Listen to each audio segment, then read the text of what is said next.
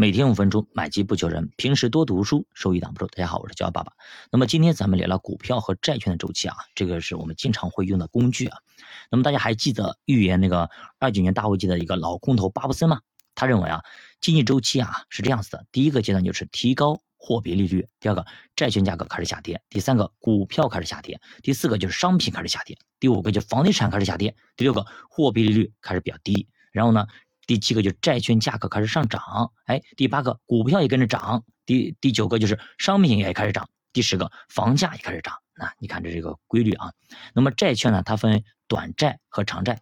那么啥叫短债？基本上三年以内的就叫短债。那么三年到三十年的基本上是长债。那么债券它也分为这个投资级债券和垃圾债。那么债券的垃圾债就是风险比较高的那种债券，那么当然相应的收益也比较高。那么垃圾债就是我们曾经那个那个美国的那个房地产泡沫的时候，那么房地美等等，那就是垃圾债。那么在经济放缓的时候呢，产能过剩严重，那么价格战打得比较厉害，几乎就没有了通货膨胀，什么东西都比较便宜。这个时候经济不好，银行就开始降低利率来刺激经济，对吧？比如目前我们中国就开始刺激经济了，因为二零二二年。因为二零二二年经济放缓是个必然趋势，已经出来了，对吧？我们去看看四季度的一个经济，对吧？也很低了，到四了已经，对吧？GDP 好，那么国家肯定要去刺激。那么这个时候刺激以后呢，那么市面上的货币不就多了吗？对吧？这时候市面上钱多了，哎，钱多了的话，就发出一些新的债券，这些但是这些债券的话利率更低，于是就没人要了，对吧？没人要了怎么办呢？大家都开始去抢那些老的债，比较高的一些老的债券，于是呢就把这个债券市场给。提高了，如果债券就进入了一个牛市。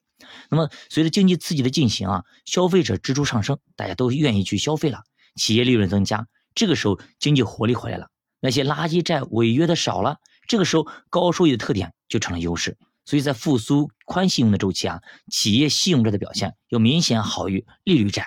这个时候呢，可能更多人去买这种信用债，而利率债可能就比较少了。那么比如说招商信用债的。呃，利率那么收益率就肯定比新华纯债要好，因为新华纯债它年化也就百分之三到四，它是一个利率债，不一样的。你看为什么它走那么稳，就是因为它是利率债。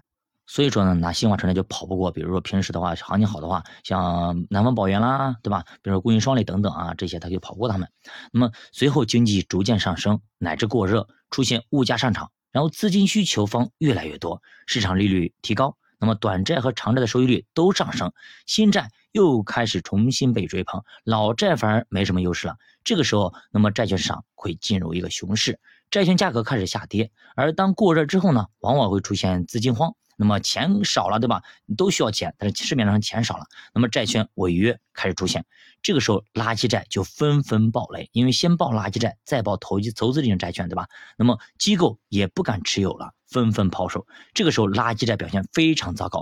那么这个时候呢，企业的信用债啊，它的收益啊，远远比不上这个呃利率债，就是它的走势相当稀里哗啦。给市场说，比如说前两年啊，前两年的话有几个月，那债券集体违约，对吧？有很多国企它也违约了。后来要不是国家站出来发话，估计会有更多的企业站出来说要违约，对吧？像我们呢，我们那个河南的那个永煤集团也开始违约，有很多国企就是根红苗正的开始违约。那更更不说你们都站出来违约，那很多的那些私营企业更要违约了。所以国家就不得不站出来来维护这个市场。一旦信用你这个信这个东西不是一家两两家企业违约的问题啊，一旦能信用破产了，很多老。百姓都不相信你企业了，那以后你发的债有人买，没人敢买了呀，对吧？所以主播得出经验啊，在这种时期啊，你干脆就不要持有债券了，因为连年化收益只有百分之三的新华纯债都跌得蛮多的。哎，可以用货币基金或者银行活期类的理财产品来替代，大概呢百分之三左右，总比这种债券一个月、两个月跌下去五个点、四个点，对吧？要好得多。比如当年我觉得那个时候呢，招商一个债券啊，对吧？它年化才百分之五，结果它两个月和一个月跌去了百分之五，就是很多人投，就是那种基民朋友们，就来买理财的朋友们都去投诉了，对吧？都上了头条，当时我记得。所以这个时候呢，我们就不必要去持有这些债券了，因为债券你买拿着也是跌，而且短期跌的挺多的，蛮深的。你要可能再拿个一两年才能回本，就没有意思了啊。这个时候呢，我们就等着，等待啊这个债券利率见顶回落啊，债券牛市回来以后，我们再重新开始对债券进行配置，会好很多，舒服很多，而且我们还可以盈利很多。别人可能他你他拿了半年或者一年啊，对吧？一分钱没赚，还赔了一些，那他可能再拿个一年才能回本。那我们的话就可能就。不必要去催入精神力这个损失，我们就可以节省个半年到一年的时间，能何乐而不为呢？好的，教爸读书陪你一起慢慢变富，我是教爸，下期见。